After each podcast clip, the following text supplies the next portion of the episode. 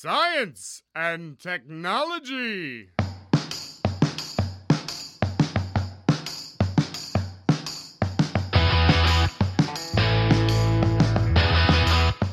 Estamos on com o último Ciencion do ano de 2019. Agradecer aqui ao professor Luiz Brudna. E hoje nós estamos comemorando o ano da tabela periódica. O professor Luiz Brudman possui graduação em Química pela Universidade Federal do Rio Grande do Sul, mestrado e doutorado em Química pela Universidade Federal do Rio Grande do Sul também, realizou pós-doutorado em Eletroquímica na França pela Université de Paris 11 em 2017 e atualmente é professora adjunto da Unipampa, Universidade Federal do Pampa. Tem experiência na área de Química, com ênfase em Eletroquímica e divulgação da ciência. Atua nos projetos de bastante destaque em síntese e principalmente, porque a gente vai falar aqui, do tabelaperiódica.org, entre outras iniciativas de divulgação da ciência e da química. Primeiramente, professor, muito obrigado pela sua disposição. É a primeira vez que a gente está gravando online o nosso podcast. Tudo bem? Tudo bem, ótimo, tá tudo ótimo. Hoje com a gente também o professor Célio Angolini. Tudo bem, Célio? Tudo bom, Pedro? Oi, Luiz. Então, é, é costume no, no, nosso podcast a gente sempre começar a, a entrada perguntando um pouco para o nosso convidado como foi sua infância, qual foi o contexto familiar, como foi a época da escola, para você falar um pouco mais para a gente daquilo que a gente não encontra no Whats, né? Então, se você puder contar um pouco para a gente o porquê você chegou a escolher essa área? É, eu, eu sempre gostei de, de ciências, eu, gostei, eu gostava sempre de, de aprender, eu sempre fui muito curioso. Eu, eu, o primeiro contato que eu tive com química, que eu lembro, assim, foi o famoso kit de química, que é um que a gente ganha às vezes, né, de, é, que é comprado em livrarias, em lojas de brinquedo, né, o kit de química. O kit antigo, ele tinha um pouco mais de substâncias, um pouco, digamos assim, um pouco, um pouco mais perigosas do que eu tenho hoje em dia mas é um kit bem interessante de que as crianças né, ativa a, a curiosidade científica, ela, ela mantém pelo menos essa curiosidade. Foi um dos primeiros contatos que eu tive com, a, com interesse com a ciência, mas eu sempre tive esse interesse. Eu, eu gostava bastante de biologia, química e física. Acabei escolhendo química porque eu achei assim na hora que eu escolhi, escolhi a graduação, eu pensei que fosse o curso que estivesse mais, digamos assim, no meio entre a física e a biologia estaria a química. Ela poderia conversar mais com as outras áreas mas foi uma opção assim. Fui escolhendo, olhando os cursos que estavam disponíveis na universidade, acabei optando por química. Não foi uma coisa extremamente planejada. E você já desde mesmo na época já da graduação motivava por ciência? Você chegou a fazer iniciação? Como é que foi mais ou menos um pouco no seu período de graduação? É, na graduação eu fiz iniciação científica no laboratório. não trabalhei com extensão e não trabalhei com ensino, né? Eu trabalhei na pesquisa científica na área eletroquímica fiz iniciação científica. Primeiro, a iniciação, na verdade, foi um laboratório de polímeros, mas não foi um trabalho muito que rendeu muito. E depois entrei para eletroquímica e acabei ficando nessa área. Enquanto eu estava trabalhando em eletroquímica, já no início da graduação, na verdade, começou a surgir a internet, né, nas universidades lá na década de 90. E eu peguei bem esse início da internet na, na, nas universidades e acabei investindo bastante tempo. Meu tempo livre era ficar na internet conversando, discutindo ciências. É, cheguei até a criar uma lista de discussão em 1998, uma lista de discussão sobre ciência, que existe até hoje, mas ela está praticamente inativa. É, e sempre fui praticando essa, essa conversa na internet, né? Sempre conversei com bastante pessoas, assim, né? De uma maneira informal e acabei investindo meu tempo depois uh, numa coisa mais dedicada com divulgação científica. Ah, legal, bacana. Então, no, no episódio de hoje, a gente vai daqui a pouco continuar falando um pouco mais com o Luiz, falando principalmente de uns proje do projetos de divulgação científica que ele tem sobre é, a tabela periódica, para comemoração dos do 150 anos da tabela periódica, né? Isso logo depois da vinheta do Natan. Aí, bacana.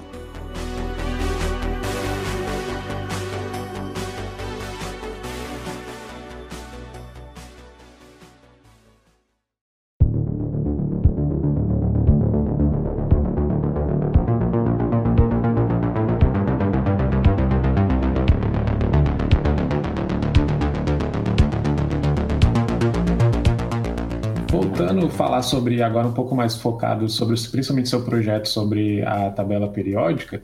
Primeiro, por que, que o ano de 2019 é o ano foi escolhido como o ano da tabela periódica? Você podia falar um pouco pra gente? Bom, Ele tem a, a, comemoração tem relação com o Mendeleev, né? Faz completa este ano, né? Completou 150 anos desde que o Mendeleev publicou a primeira, digamos, a primeira versão da tabela periódica que ele é, organizou.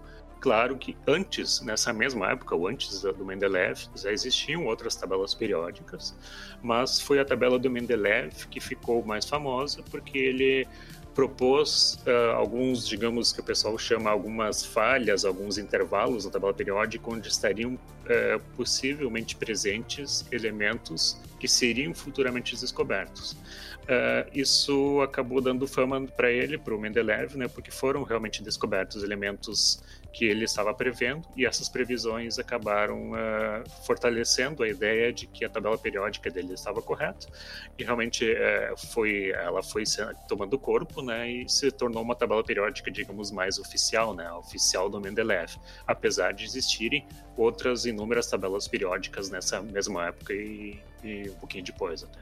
Ah, legal, bacana.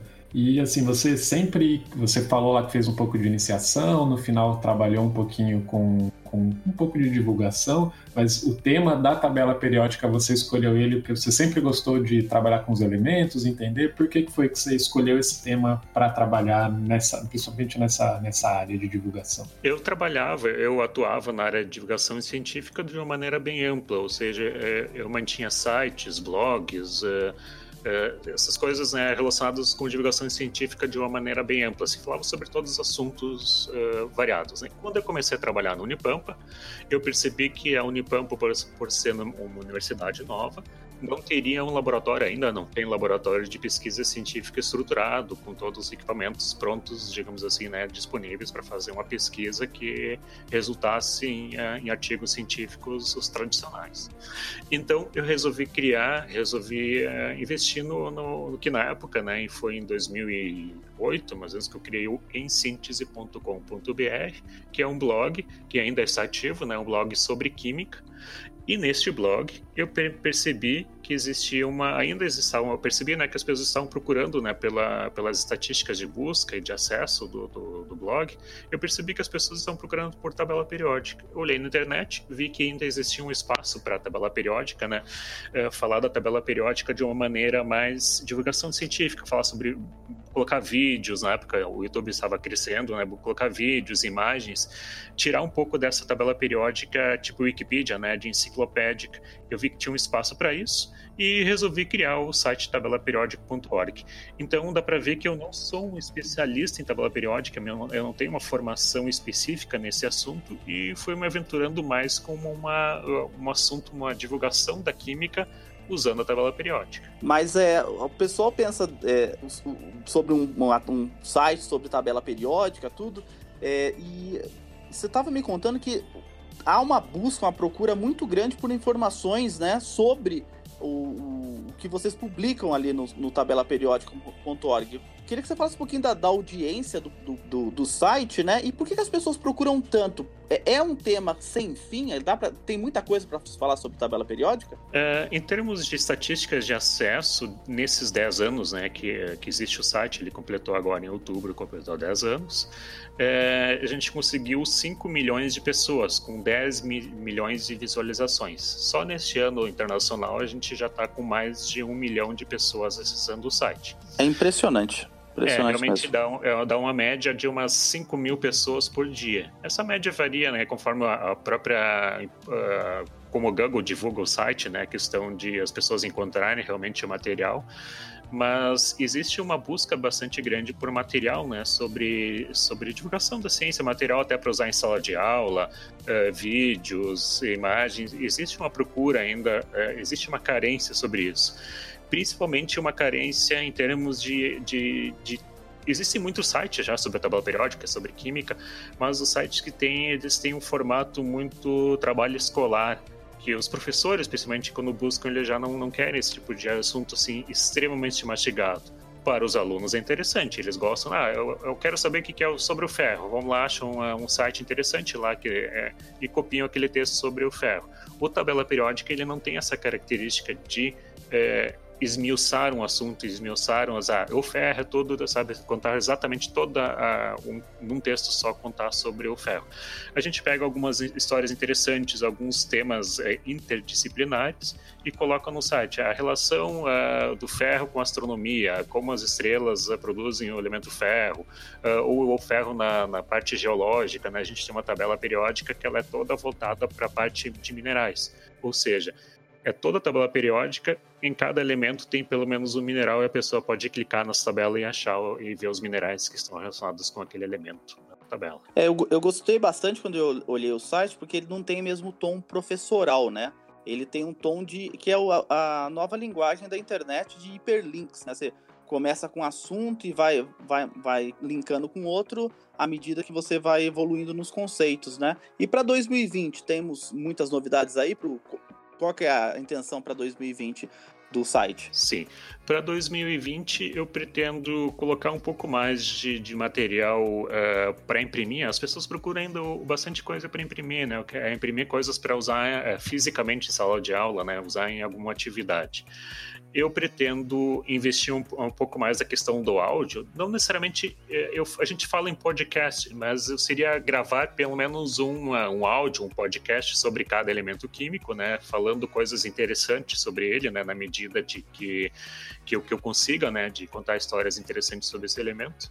É, e colocar, tentar fazer a tabela periódica um pouco mais acessível, né? Tornar ela mais acessível para pessoas que tenham dificuldade de visão ou audição, alguma coisa nesse sentido sentido. É, isso que você falou é uma coisa muito bacana. Que a gente, é, recentemente, é, conversando sobre o pessoal que está desenvolvendo o jogo, eles têm falado sobre essa ânsia que as pessoas têm de material que dá para pegar, né? De, de coisas que dá para imprimir, coisas que dá para jogar, é, tipo os Legos, que agora tá bastante na moda, né? De, uhum, uhum. de robozinhos. É, realmente me parece que o mundo tá voltando um pouquinho para essa necessidade dessa desse mundo físico, né? É impressionante, mas bem bacana.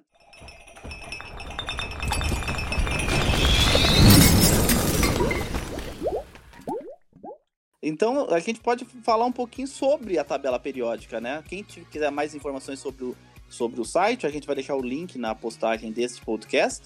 Mas a gente podia falar um pouquinho da tabela periódica que ó, é, é um dos, dos, grandes avanços aí da, da ciência, né? Quando você começa a organizar o conhecimento, né?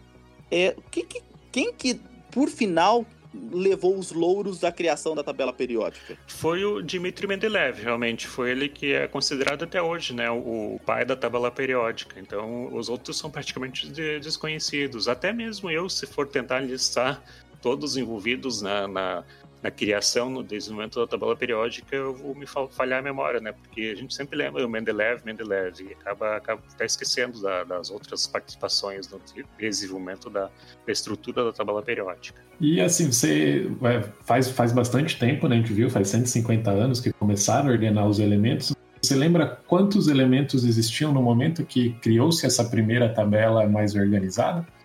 Se eu não me engano, 63, 60 e alguma coisa, 63, 64. Eram relativamente bastante elementos, porque hoje em dia a gente está com 118, né?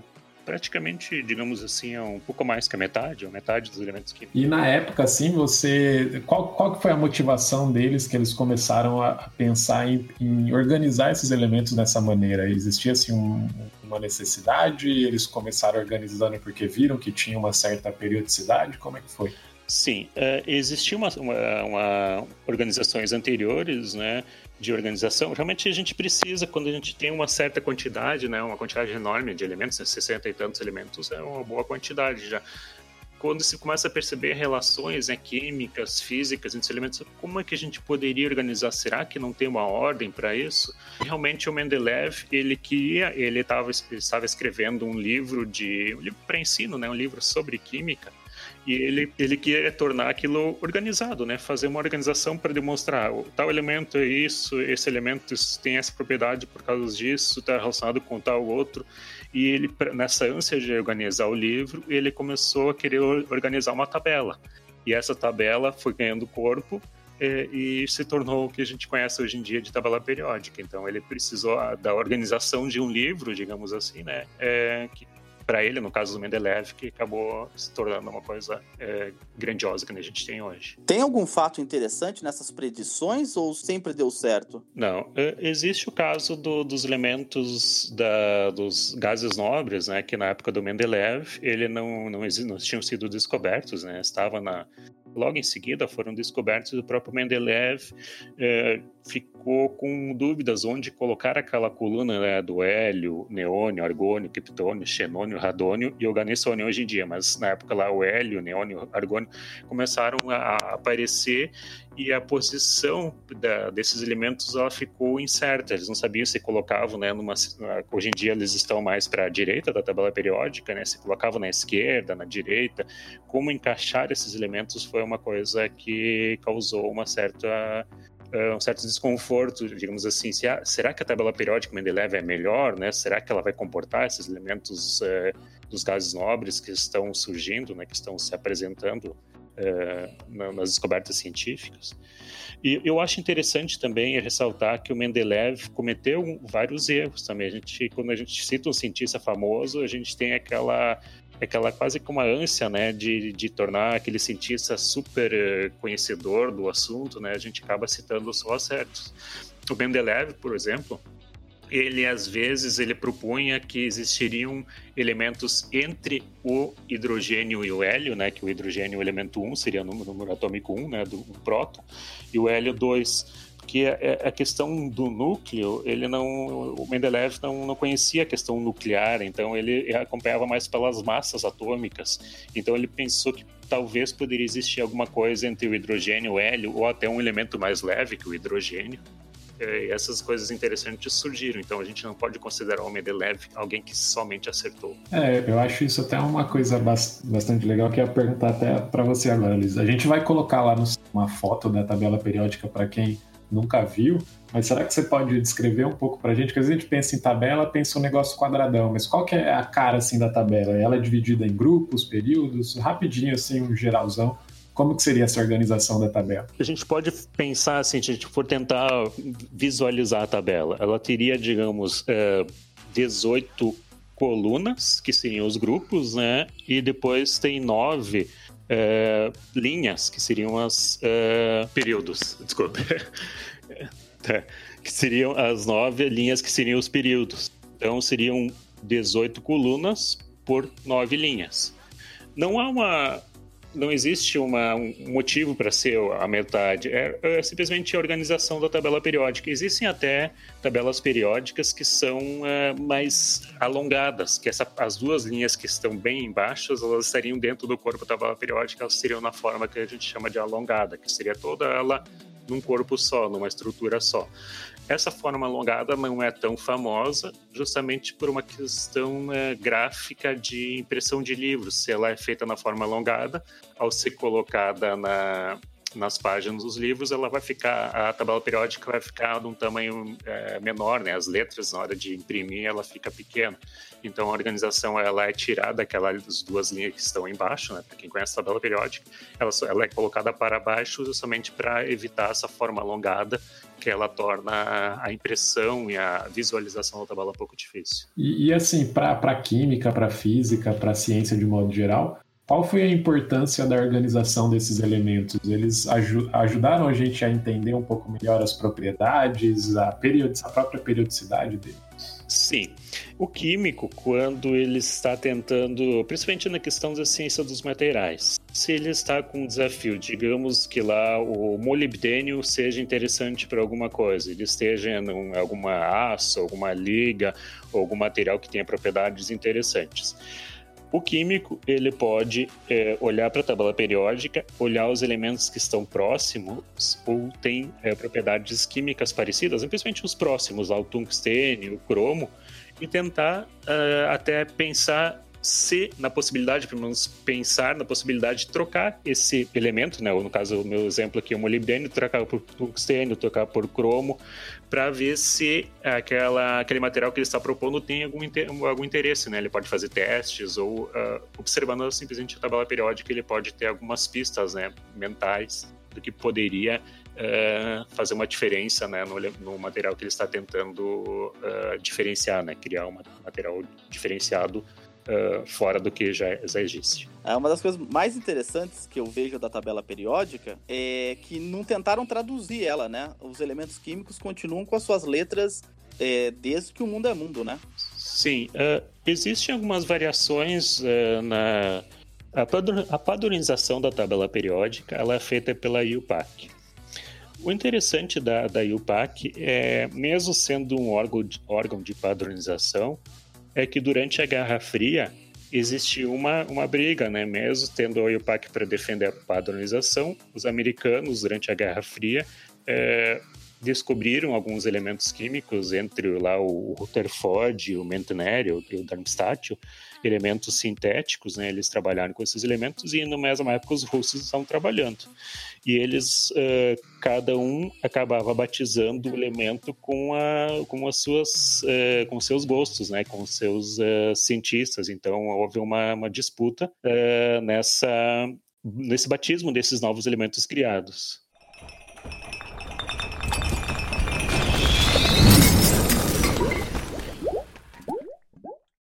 Então, a tabela periódica, ela tem fim porque tem muito elemento que não foi, é, é que já foi sintetizado e não está na tabela periódica, né? Sim. A gente está agora em termos de síntese, é que a tabela periódica ela tem uma sequência no, do, do, número de prótons. Então a gente tem uma sequência unitária, não existe meio próton. Então a gente sempre tem como somar mais um próton. Então a gente está no ganessônio, né, que tem 118 prótons. O próximo seria o 119. Ele está em, pelo que eu sei, o, o elemento 119 está sendo trabalhado pelos uh, japoneses. É um grupo de pesquisa que está investindo bastante nisso, né? Claro que existe uma essa síntese de elementos químicos existe uma interação internacional bastante grande. Os grupos fortes são uh, a Rússia, os Estados Unidos, o Japão e alguns pesquisadores da Alemanha também trabalham bastante nessa área de síntese de elementos químicos.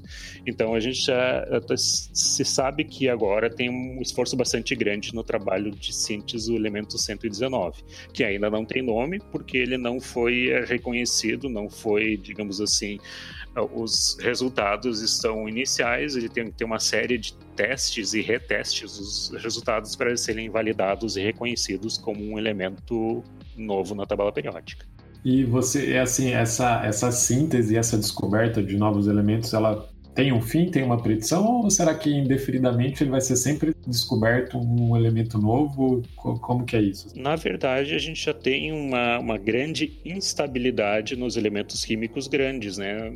No caso, Tenesso, Garnessone, Livermore, esses elementos sintéticos que a gente tem agora, os elementos de grande uh, quantidade de prótons e de nêutrons ou núcleos, são, são extremamente instáveis. Em, que, em, questão de milissegundos ou menos, eles se desfazem, né? Eles têm decaimento radioativo e até às vezes a identificação deles é feita pela série de decaimento radioativo. Ele não é nem detectado exatamente o próprio átomo, é simplesmente os sinais, né, de que ele esteve lá e se decompôs Então, uh, existe também alguns pesquisadores que acham que nos próximos elementos, né, quando a gente vai aumentando o número de prótons, que se vai chegar a um ponto que é conhecido como ilha de estabilidade. Por questões nucleares, se é, prevê, né, teoricamente, que elementos mais pesados possam ter uma estabilidade um pouco maior que do que a gente tem agora. Então pode se chegar no momento que a gente tenha descubra-se, né, se consiga sintetizar elementos que tenham uma boa estabilidade que permaneçam por uh, por mais tempo. No caso, por um tempo, para um físico, seria quase segundos ou minutos, né? A gente não pode esperar uh, uma estabilidade extrema na questão de horas, dias ou anos. Provavelmente não vai ser né, nesse sentido. O desenvolvimento da tabela periódica, por enquanto, nessa área de elementos pesados, ele está mais como uma necessidade, como uma, uma vontade dos cientistas, dos físicos e dos químicos entenderem as propriedades físicas e químicas do universo. Não necessariamente de se conseguir algum material que vá ter utilidade é, para se fazer ligas ou ser utilizado em reações químicas. Não é necessariamente com esse propósito Pode até ocorrer, mas não é com, essa, com esse foco que você faz esse tipo de pesquisa atualmente. Legal, bacana. E assim, a gente tá falando bastante de, de elementos, tá? Falou que estamos no 118. Você tem algum elemento que para você é preferido e o porquê dessa preferência? Eu gosto dos elementos dos tradicionais, eu sempre me vejo uh, vendo coisas e descobrindo histórias interessantes sobre o chumbo. Eu estava pensando em escrever talvez algum artigo ou escrever um, um material especial para tabela periódica reunindo todas as histórias interessantes sobre o chumbo. Eu gosto da, da história romana, leio um pouco, não sou especialista nisso também, mas eu gosto da história romana e o chumbo esteve presente desde a história romana, né, por ser um, um metal fácil né, de, de, fundir, né, os minerais são fáceis de trabalhar, de fazer fusão, então era um, um metal que esteve presente na, na, história da humanidade, né, principalmente os romanos que utilizaram muito ele, eu gosto muito do chumbo. O chumbo que é PB, né? Sim, sim, PB. Elemento 82. Qual a palavra, você sabe? Vem de plumbum. Plumbum. Para esse tipo de, de, de, perguntas, assim, às vezes a própria, como eu digo, assim, a própria Wikipedia responde muito bem. Ela, em questão de uma frase, duas, ela acaba já dando essa resposta. É, eu, eu lembro, o chumbo que você comentou agora, eu lembro mesmo de ter lido algumas histórias que tinha alguns sais de chumbo que eles usavam para adoçar o vinho. E depois eles viram que isso era tóxico, né? Perceberam e pararam e tal, mas nesse meio caminho acho que muita gente deve ter morrido. Sim. Eles faziam, eles ferviam, tinha até, tinha até receitas, existem na internet, claro que não se faz mais esse tipo de receita, né? Porque o, o resultado é extremamente tóxico. Eles faziam o seguinte: pegavam e colocavam um vinho que tinha um, ele, um vinho relativamente avinagrado, né? Já um pouco uh, que já tinha mais uh, o ácido acético, né? Tem uma questão mais pro vinagre do que pro vinho. Pegavam esse vinho e ferviam em recipientes que continha chumbo. Uh, se ferviam até a receita que eles que os escritos antigos mostram, né? Se fervia até reduzir um terço do volume e ficava, eu imagino que é o resultado, né, até pelas próprias descrições, conseguia uma coisa meio licorosa, um licor, uma coisa, uma até pelo próprio açúcar que tem, né? Ele fica uma coisa meio melado, assim, né? Uma coisa meio licor. E eles adicionavam esse licor dentro do, dos outros vinhos, né? Eles usavam aquilo como adoçante, porque o, o que é formado nessa reação, nessa fervura do vinho nos recipientes com chumbo, é o acetato de chumbo. Esse acetato de chumbo, se a gente experimentar, ele tem um gosto adocicado. Ele é um, digamos assim, um adoçante artificial feito pelos romanos. E eles adicionavam no vinho, porque às vezes pegavam vinhos que eles tinham e botavam água para dar mais volume, né, para utilizar no, no, almoço, e para dar uma adoçada, para levantar o sabor, eles colocavam um pouco desse acetato de chumbo, que eles não sabiam que era acetato, óbvio, mas eles percebiam que eles não sabiam necessariamente que era o chumbo. Eles percebiam que o consumo elevado desse tipo de coisa, né, a pessoa que come, consome muito isso, acaba tendo problemas de saúde uh, os problemas de saúde eram muito parecidos com a gota, né, que aparecia, né, que a gota é famosa entre os reis, né, mas existe um tipo de gota que é uma doença de, nas articulações que aparecia nas pessoas que consumiam muito esse, esse licor que tem acetato de chumbo. Aproveitar que a gente tem, tem um outro químico aqui entre nós, e você, Célio, qual que é o seu elemento químico predileto? Ah, eu acho que como eu sou químico orgânico e trabalho moléculas orgânicas, que talvez o meu predileto fosse ser o carbono, ser meio clichêzinho. Porque ele, enfim, sem, não, não é só o único elemento que é necessário para a vida, mas é ele que permitiu essa, essa, essa ligação de vários elementos para fazer moléculas maiores, que não são todos que são possíveis. Se eu não me engano, ali tem o silício e alguns outros elementos que permitem isso, que permite a gente construir moléculas não, não, diria mais interessantes, mas que possa ter atividades um pouco diferentes das simplesmente só dos elementos, né? Então eu diria que é o carbono. E você, Pedro, tem algum elemento favorito? Vou, vou dar uma resposta de físico. É o fósforo, porque é P, só por isso mais nada. Tá, depois você explica então, porque não entendi a piada. Você não entendeu? Não, porque fósforo é a letra P de Pedro, só por isso. Não tem nada. Eu trabalho muito com carbono, né? O meu predileto também é o carbono, né? Mas eu tenho simpatia pelo fósforo, só porque tem o P lá. Nada demais.